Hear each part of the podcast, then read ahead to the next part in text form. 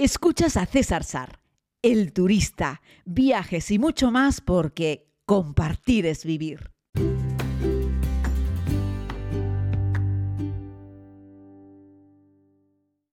Saludos a todas y a todos, querida comunidad. Vamos con un nuevo podcast. Eh, estoy siguiendo la recomendación que me hicieron ustedes directamente, que les estuve proponiendo varios temas, recuerden, y los estamos siguiendo. Hicimos el primero de Japón, que haremos más de Japón, hemos hecho un resumen de lo de México, y ahora vamos con la tercera de las cuestiones que más puntuasteis y que más interés teníais, la comida en los aviones. Recuerdo que hace un tiempo redacté un post para mi, para mi web en el que hablaba de cómo sobrevivir a un menú de Ryanair. Y hoy les quiero llevar a comer en clase turista, pero les quiero llevar también a comer eh, directamente en la primera clase de alguno de los aerolíneas. ¿no? Decir que ya hay eh, alguna, alguna aerolínea, como por ejemplo Singapore Airlines, que hacen vuelos a ningún sitio, simplemente convierten el restaurante, el, perdón, el, avión, los A380 fundamentalmente, que creo que tienen 15 de ellos, los convierten en un restaurante. Entonces despegas, te pegas un banquete espectacular y aterrizas en el mismo sitio, en Singapur, ¿no? Es una excentricidad, la verdad es que sí, además de un queme de combustible espectacular. Eh, pero para todo hay de todo en la viña del Señor, como se suele decir. Lo digo porque hay una gran diferencia entre el turista, la business y la primera clase, ¿no? Siempre digo que el turista es donde vamos todos, la business es donde alguna vez podríamos ir si queremos hacer un esfuerzo y nos lo podríamos pagar, pero nos costaría un riñón, pero podríamos pagarlo los mortales, y la primera clase es aquella que no podríamos pagar en ninguna de las circunstancias, ¿no? Hay primeras clases con vuelos de ida y vuelta, en vuelos de largo recorrido, por ejemplo con Emirates, con Etihad, o con Qatar o con Singapore Airlines. Hay primeras clases que valen 30.000 euros y de vuelta, ¿vale? Es decir, están muy lejos, ¿no? Eh, dependiendo del servicio que te dan, del avión, de la distancia, de la aerolínea, pues tiene un precio u otro. Por eso cuando te hacen upgrades, te hacen un upgrades de turista a business, pero jamás en la vida te hacen un upgrades a first. Decir que, lo he contado muchas veces, las aerolíneas europeas y la mayoría de las aerolíneas occidentales ya no tienen first, tienen solamente business eh, y turista y se han inventado ahora una cosa que se llama el turista premium, que yo estoy muy en contra de eso porque es como una pequeña tomadura de pelo. Pagas no mucho más, ¿eh? pagas 150, 175, 200 euros por tramo y te dan un asiento un poquitito más, con un poco más de espacio, que se reclina un poquito más y la comida es un poquito mejor. No llega a ser la de business, pero es un poco mejor que la de clase turista. Vamos con la comida. César, que te enrollas, que es una barbaridad. Se come mal en la mayoría de las aerolíneas. Se diría que, bueno, que depende de dónde te sientes, ¿no? Eh, vas a encontrar una mejor o una peor comida. Incluso con respecto eh, a la comida eh, que tienes que pagar. Y vamos a empezar por algo muy mundano. Y una buena recomendación. Si vas con Ryanair, cómete unos canelones. Están muy buenos. César, unos canelones de Ryanair, me voy a morir. No, no, no. Créeme, por favor. Los canelones de Ryanair están muy ricos, muy ricos. Esa bechamel, esa carnita, esa pasta, está muy bien. Los canelones de Ryanair, pruébalos. Y la lasaña de Vueling, sí, sí, la lasaña de Vueling es espectacular. Esa lasaña de Vueling, claro, te la sirven en una cajita fea con un plástico que lo acaban de calentar ahí en un microondas de avión, llega medio manchado, en fin, no llega bonito, vale, no llega bonito, pero está buenísima. De hecho, yo creo que si tú coges la lasaña de Vueling, la pasas a un plato eh, y la sirves en la clase business, eh, se la comen diciendo que qué increíble lasaña me estoy comiendo en la clase business, ¿no? Bueno, Vueling no tiene clase business, digo la clase business de cualquier aerolínea que no sea low cost, ¿no? Lo que quiero decirte con esto es que es bueno. Yo a veces me subo un avión y no me queda otra que incluso en un vuelo de medio recorrido o de corto recorrido, pero me pilla la hora de comer y no he podido comer y tengo que comer, claro, yo ya tengo el ojo entrenado. Que no como jamás en la vida, en un avión, nunca, por nada del mundo. Pues mire, no voy a comer nada que sea los típicos panes, los típicos sándwiches, bocadillos. Bueno, un sándwich de pan de molde suelen estar demasiado fríos y todavía con eso a lo mejor podemos escapar. Pero todo lo que se supone que es un bocadillito con queso, con jamón, eso es el terror porque te lo sirvan frío, te lo sirvan caliente, suele estar chicloso e incomestible. Así es que pasemos de los bocadillos. En clase turista, en un Iberia, en un Vueling, en un Ryanair, caliente. Caliente, las sopas de fideos, por ejemplo, que son las típicas que se pone agua caliente y se dejan ahí y tal, es igual que si te las haces en casa. Eso, bueno, bah, ¿qué te quieres que te cuente? Pero sin embargo, yo te digo, los canelones, las lasañas, ese tipo de cosas, está muy bien. Ojo, los macarrones al queso que en la foto te hacen una foto cenital, parece que es un plato redondo, en realidad vienen en un bote, como los botes de fideos. Entonces, no merece la pena eh, que lo pidas porque le echan agua mm, para rehidratarlo. Y la verdad es que es una porquería. Pero, ya te digo, las lasañas de Vueling y los canelones de Ryanair se llevan la palma. Eso es lo que yo creo que hay que pedir en un vuelo si quieres comer caliente en una aerolínea low cost y te lo tienes que pagar tú. Vale. Luego, ¿qué pasa con la comida en clase turista? Pues miren, hay clases turistas y, clases turistas, sin lugar a dudas, es que no tiene nada que ver.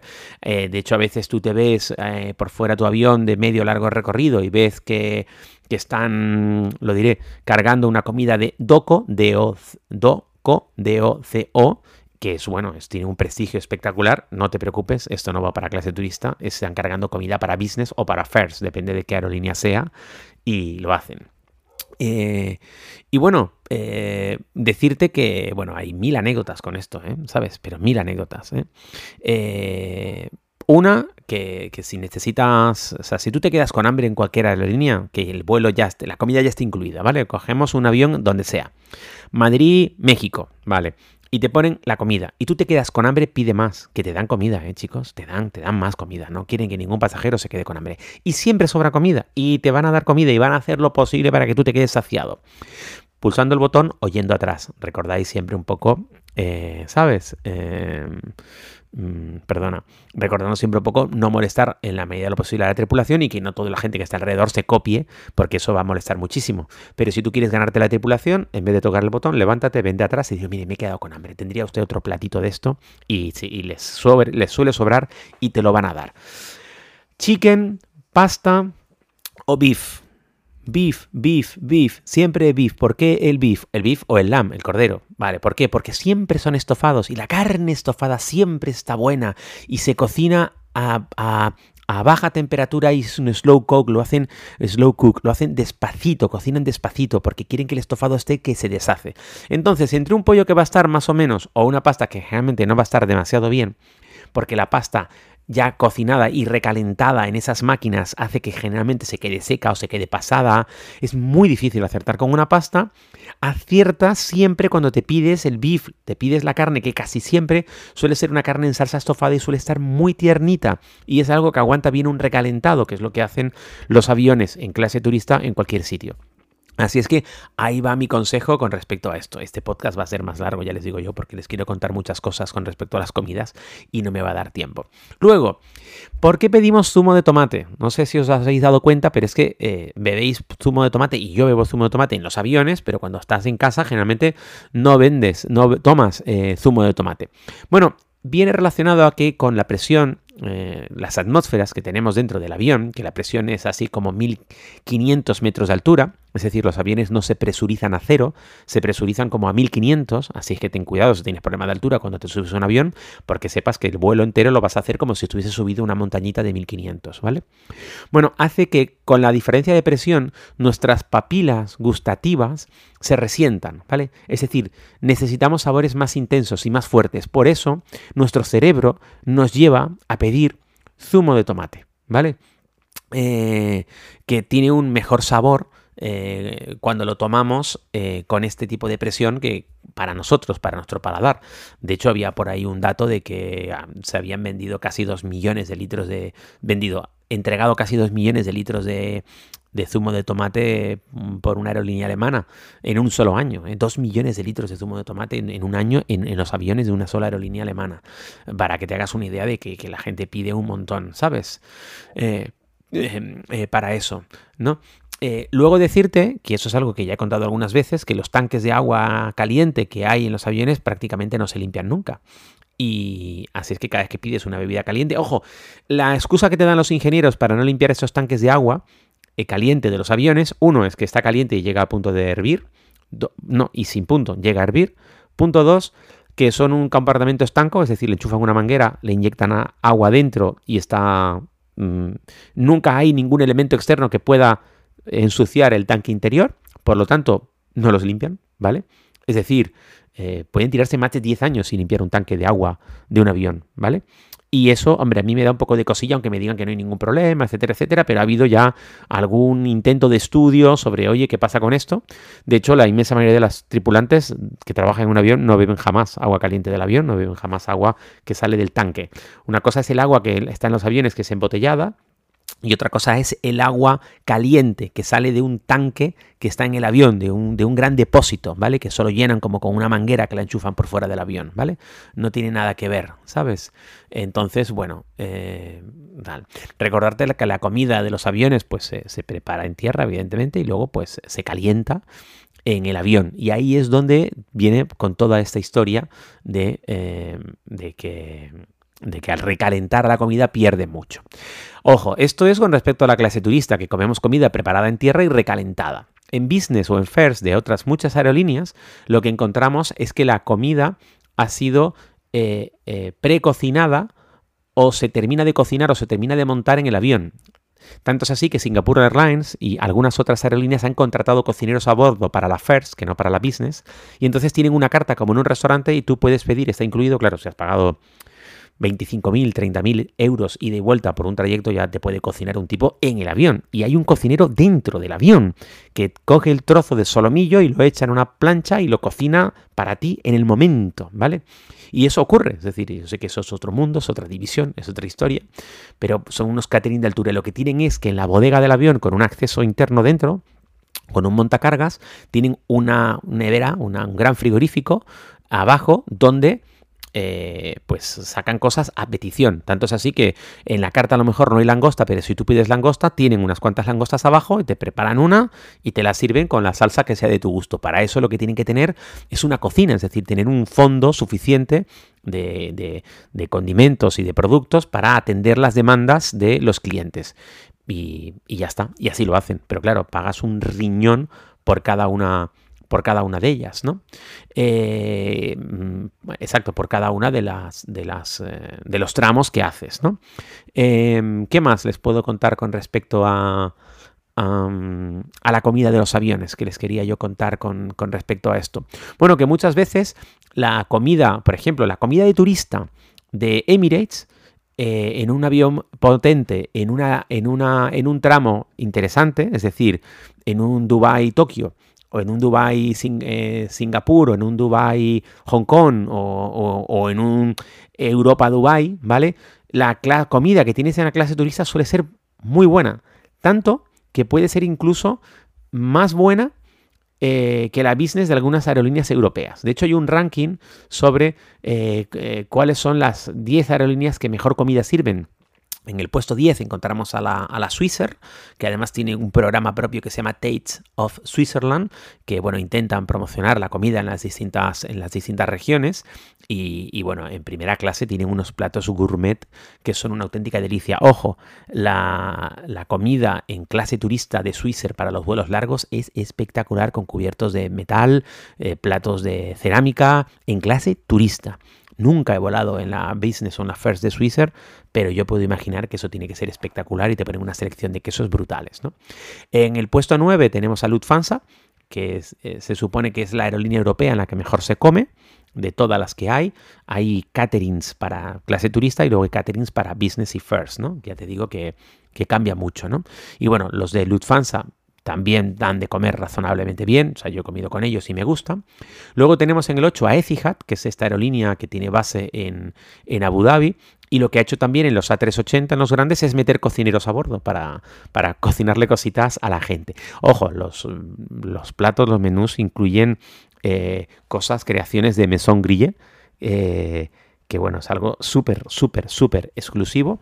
Y bueno, pues sirven unas, sobre todo, sobre todo sirven unas carnes a la, a la, a la plancha, hechas en el momento, que quienes las han comido dicen que tienen una calidad espectacular y que la gente se pone ciega con eso. Eh, en el puesto 7 de las aerolíneas que mejor comida dan, en términos generales, está Cathay Pacific, ¿no? Esta, esta aerolínea que tiene sede en Hong Kong, que he podido volar un montón de veces con ellos, que la verdad es que están, que están muy bien. Eh, esos han sido los primeros, porque sabéis que en Asia se valora mucho el arroz y la calidad del arroz. Fue la primera aerolínea que se ha dedicado a cocinar arroz a bordo. O sea, directamente. O sea, no es un arroz ya cocinado que lo calientas, sino es un arroz ya preparado a bordo, por lo tanto es un arroz recién hecho eh, y que gusta mucho a la gente que, lo prueban. Claro, estamos siempre business y first, ¿no? En turistas estas cosas no llegan, pero un poco por si algún día os queréis, os queréis animar. Y la verdad es que toda la comunidad de Hong Kong y el resto de China que están utilizando Cathay Pacific está hablando muy bien con ellos, ¿no? Tenemos también a los franceses en esta lista. Em, que bueno, estos presumen de tener una cocina muy buena y muy sofisticada. Yo creo que los de Switzer le ganan por goleada, es mi opinión, aunque en este ranking mundial que hay eh, eh, unos están en el 8 y los franceses están en el 6, pero yo creo que los suizos le ganan por goleada a la comida. Ahí sí he volado en business y en turista. Y está bien, pero esos croissants eh, que te dan los suizos son aún mejores que los croissants que te dan los, los franceses, que los desayunos de Air France, cuando haces un tramo concluye desayuno, tienes una mantequilla que es una auténtica pasada, una mantequilla, mantequilla, que huele a mantequilla, que sabe a mantequilla. Eso sí, si vuelas en business o en first, los platos, la vajilla de los franceses es una porcelana fina, eh, espectacular. Y bueno, conozco una persona que ha trabajado mucho tiempo y dice que se rompían bastantes vajillas de estas de porcelana, se rompían, que había gente incluso que se las llevaba, los platos, em, y que bueno, tuvieron que hacer ahí un reacondicionamiento y ahora siguen con porcelana, pero un pelín más gruesa, un pelín más resistente. Y una de mis favoritas, que he volado con ellos, no sé si 20 veces en los últimos dos años, son los de Turkish Airlines, y estos en vez de beef, que también te ponen beef, muchas veces te ponen lamb, te ponen cordero, y está muy bien. Eh, y en algunos vuelos, pero en muy pocos, tienen algún, algún chef y eh, tienen unas alcachofas eh, escalfadas con aceite de oliva y un poco de carne a la parrilla con unas berenjenas súper cremosas, que es una cosa que es un primor, es sensacional. Y ojo, también tienen unos bocadillos bastante ricos y te dan también comida en los vuelos domésticos cortos dentro de Turquía. Los de Turkish Airlines siempre te dan algo de comer, aunque sea un vuelo corto y aunque sea un vuelo interno, algo que hay que agradecer mucho. Ya vamos con las palabras mayores, porque en el puesto 4 vamos a tener a, a la Thai, Thai Airways, que además es una aerolínea importante, que, vuela a un montón de, no sé si son 25, 30 o más países, y es una de las aerolíneas que está más alta en, el ranking de dar bien de comer a la gente, y ha tenido varios platos, porque no sé si lo sabéis, pero los platos de turista Business y First compiten en un ranking que es el de Skytrax, no sé si lo he pronunciado bien, donde se someten a, juicio de unos expertos la calidad de la comida en turista business y first de cada una de las aerolíneas. De ahí está sacando el ranking este del que les estoy hablando, ¿no? Bueno, pues sirven unos platos, los de los de la TAI que han sido galardonados, o sea, todos los años TAI se lleva galardones por la comida, además de que la comida tailandesa per se es muy buena, la que suben al avión o la que preparan en el avión, la verdad es que está muy bien. Tenemos en el tercer puesto a Qatar, algo que ya imaginábamos que eso iba a ser, en clase turista está muy, muy, muy, muy bien, se come muy, muy bien, es muy abundante. Me encanta cuando tienes una mesa grande, no una mesita pequeñita de esas chungas, una mesa grande y la bandeja que te ponen ocupa toda la mesa. No es una bandejita pequeñita en la que no sabes dónde colocar las cosas. Me gusta cuando las aerolíneas te ponen una bandeja en la que sobra espacio entre las cosas. No es porque te pongan menos cosas, sino es porque te ponen una bandeja más grande, ¿vale? Y bueno, eso va en función también del tamaño del pasillo y el carro que puedan meter y el tamaño del avión. Evidentemente en una 318, 319, 320, 321, por mucho que quieran, ahí no pueden meterte un carro grande porque no cabe, ¿vale? Directamente y las mesitas pues están pensadas para estos vuelos que hacemos nosotros cortitos por aquí y ya está. Pero en un vuelo de largo recorrido, en una 330, en una 350 o en una 380, por ejemplo, pues sí les cabe un carro grande y si quieren pueden ponerte bandejas grandes, que es lo que hace Qatar Air, que sirve una comida muy buena. En el 2 tenemos mi querida y maravillosa Singapore Airlines, eh, que bueno, ha tenido restaurante, o sea, ha tenido chefs con estrella Michelin a bordo. Hola, hello, disculpe usted, pasé por aquí, entrégueme su tarjeta Platinum, le voy a pagar, cobrar 32.000 euros por este billete de avión y de vuelta, pero le voy a garantizar que eh, el señor Hu, que tiene una estrella Michelin, es el que le va a preparar a usted el solomillo a su gusto. Eh, ojo, no siempre está el señor con estrella Michelin a bordo, ¿vale? Pero tienen una ristra, no son 120 cocineros y preparan comidas premium pues las 24 horas del día en mil lugares del mundo porque estos aviones vuelan. De hecho, la ruta aérea más larga del mundo que se está volando desde hace unos años la está volando Singapore Airlines y la está haciendo desde Nueva York hasta Singapur que algún día les podría hablar. Estuve a punto de subirme uno de esos aviones por 420 euros nada más y no lo hice y todavía me estoy arrepintiendo. ¿Y quién dirían ustedes que es la aerolínea que mejor comida sirve a bordo según este ranking? Con un montón de expertos, pues no se lo van ustedes ni a imaginar, porque van a pensar, ah, pues será Emirates, ah, pues será una aerolínea japonesa. No, Austrian Airlines, sí, sí, sí, sí, Austrian Airlines. Los austriacos, es una comida del catering Doco, que les decía antes, que ojo, veréis este catering Doco en un montón de aerolíneas que la sirven para primera clase, pero dentro de Doco también a su vez hay categorías, por supuesto. En las rutas que hace de Viena, eh, con Londres o que hace con Nueva York, tiene también un sommelier a bordo para, en fin, regar con vino y con lo el mejor vino posible a los pasajeros que van en primera clase y van ahí la gente como reyes y además tienen un espacio entre asientos espectacular y la comida que ponen eh, dicen, dicen quienes las han probado, que yo ni siquiera la he olido, que quita el hipo y que está a las alturas del mejor restaurante que uno pueda encontrar en Viena o en cualquier otro rincón del mundo. Parece que me gusta hablar de comida. Madre mía, vamos por un poco más de 20 minutos de podcast. Si has llegado hasta el final, muchísimas gracias por escuchar. No sé tú, pero a mí se me ha abierto el apetito. Y ya, ya sé que hemos soñado juntos con los menús de business y de first, pero prueba, prueba la lasaña de Welling y ya, y ya me cuentas. Un abrazo, gracias por escuchar.